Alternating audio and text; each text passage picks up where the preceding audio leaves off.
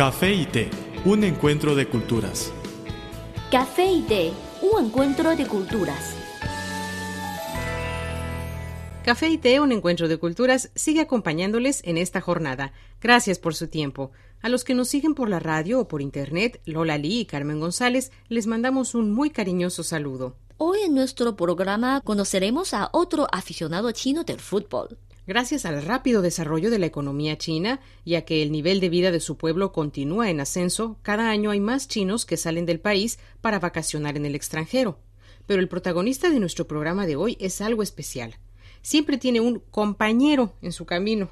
Se trata de su balón de fútbol, porque aparte de visitar los lugares, el contenido principal de sus viajes ha sido jugar al fútbol con los lugareños.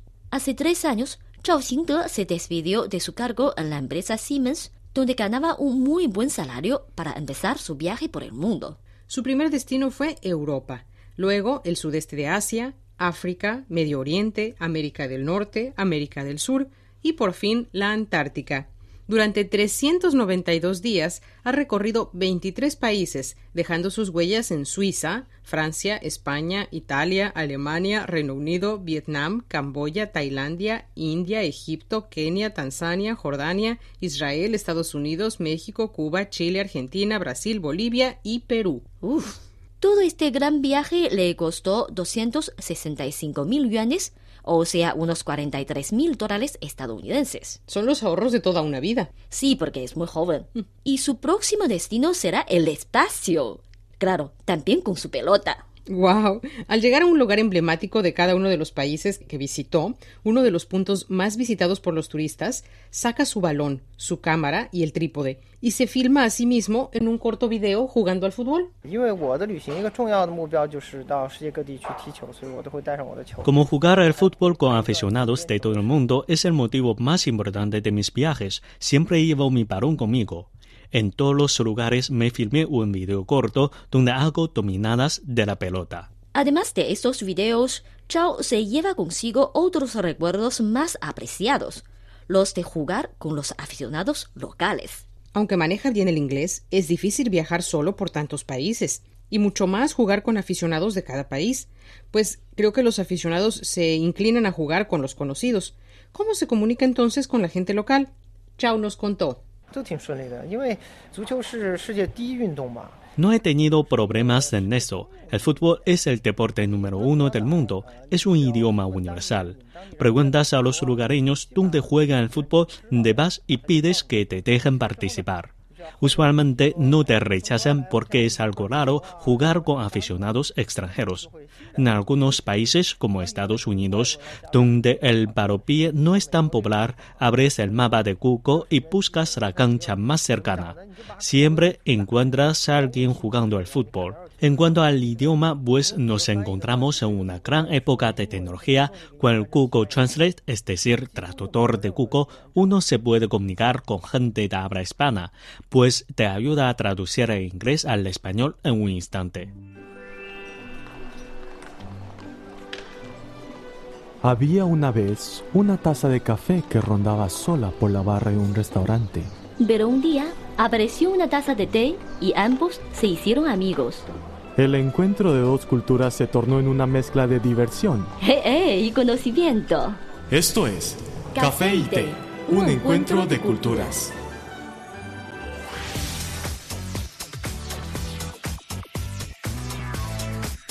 Visítenos en nuestro sitio web espanol.cri.cn.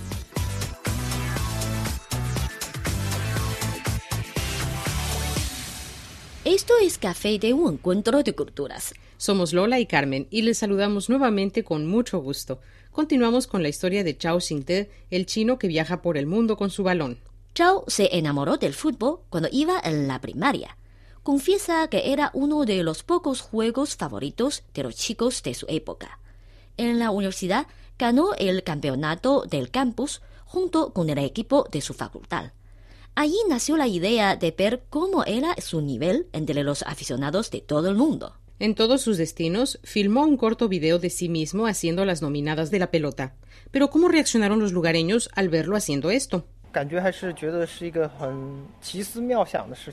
En la mayoría de los casos les sorprendo. Les parece muy interesante la idea de jugar al fútbol en diferentes países. En algunas partes me vieron con curiosidad. A veces me pidieron que jugáramos juntos, como sucedió en Jordania. Distinto de los viajeros ordinarios, el motivo más importante de los viajes de Zhao Xingde no es visitar lugares emblemáticos, ni el video que se firma. En cualquier lugar que visite, intenta invitar a los aficionados del lugar a jugar fútbol con él. Zhao confesó que la técnica y el entusiasmo de los aficionados de los países de habla hispana le impresionó bastante. En América del Sur visitó Chile, Perú, Argentina, Brasil y Bolivia. Según él, el nivel de juego de los aficionados sudamericanos es mejor que el que encontró en Europa. A sus ojos, América Latina es una tierra alegre y abierta, con mucho sol. La gente es hospitalaria. Parece que no tiene mucha presión. Con asado y cerveza ya pasan la vida feliz. El ambiente futbolero de Argentina es bien bueno y el nivel de los aficionados es alto. Cuando estuve en Buenos Aires me fui a jugar al fútbol tres veces durante una semana. Una vez me despegué de tres y pensé, ni los seleccionados chinos pueden lograrlo, ¿no? Y claro, no le ha faltado Brasil, el reino del fútbol. Lo que me impresionó más fue Brasil. Me encontré con un equipo profesional entrenando. No sabía que eran jugadores profesionales y les pedí, como siempre, que me dejaran jugar con ellos. Les sorprendí, pero lo aceptaron. Sorprendentemente marqué dos goles y logré una asistencia en solo 20 minutos. Sentí mucho orgullo porque ellos son profesionales. Entre los países de habla hispana también visitó México, Cuba y España. Nos relató su visita en Barcelona. En España visité Barcelona. Al jugar con los lugareños, su nivel técnico me impresionó bastante, pues la recepción de la pelota, los amadores la solemos hacer parados, pero ellos son capaces de recibir el balón corriendo. Creo que el ambiente futbolero está estrechamente vinculado con el nivel del fútbol. Hasta entre los que nunca han recibido formación profesional hay quienes juegan con estrategia y hacen actos bien mágicos. Es increíble. ¿Y cuál será su próximo destino? Ni lo imaginas. El espacio.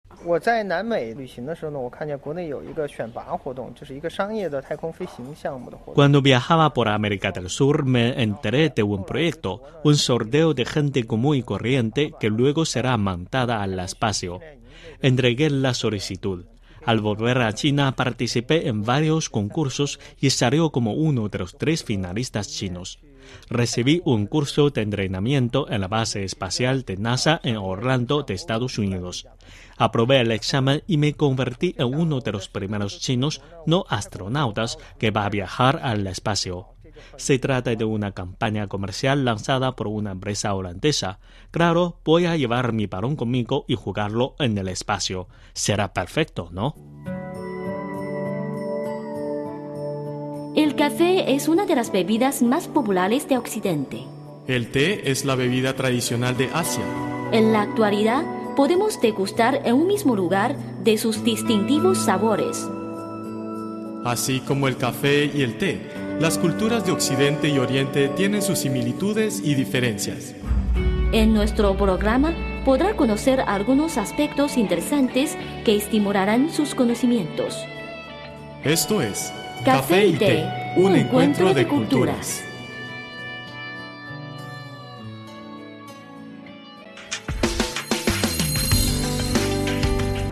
Visítenos en nuestro sitio web espanol.cri.cn.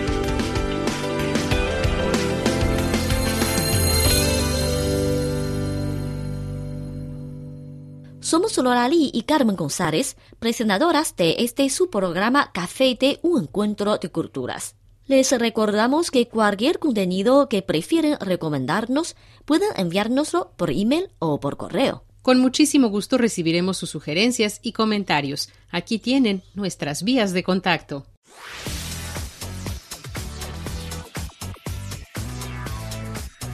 Nuestro correo electrónico es spa.cri.com.cn o bien puede enviarnos una carta a la siguiente dirección. Departamento de Español, Avenida San 16A, Código Postal 1040, Beijing, República Popular China.